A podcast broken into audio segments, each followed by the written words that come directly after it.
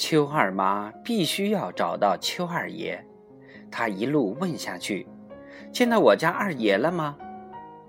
这天，戏马放羊回来，见邱二妈不在家，就找到桑桑家，见了桑桑，问：“我妈在你家吗？”桑桑摇了摇头：“不在我家。”戏马就一路呼唤下去。当时天已黑了，每户人家都已点了灯，正在吃晚饭。乡村的夜晚分外寂静，人们都听到了戏马的呼唤声。桑桑和母亲就循着戏马的叫声找到了戏马，让他回家。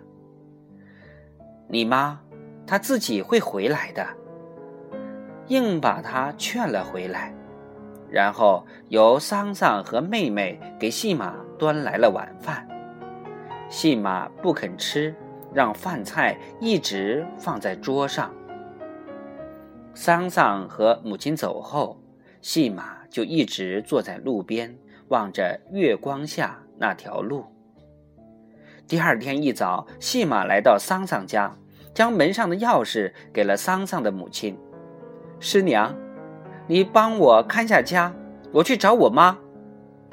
桑桑的父母亲都不同意，但细马说：“我找找就回家，我不走远。”临走时，又对桑桑说：“桑桑，你帮我看一下羊。”就走了。细马一走就是七天，桑桑天天一早上就将羊赶到草坡上去。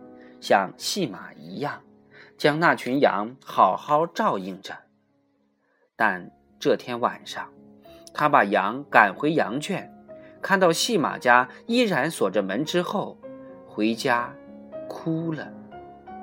戏马怎么还不回来？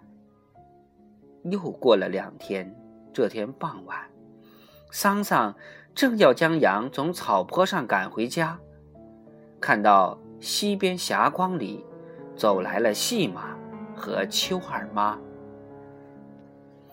听到桑桑的叫声，无数的人都走到路口上来看。秋二妈是被细马搀着走回来的，所有的人都只是静静的望着他们，没有一个人说话。细马满身尘埃，脚上的鞋。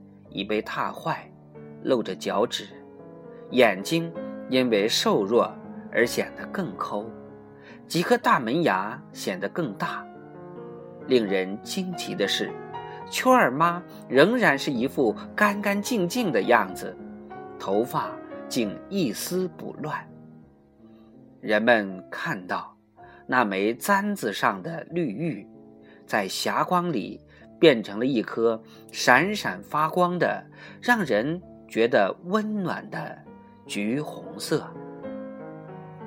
草房子第六章戏马五就播讲完了，接下来我们播讲六。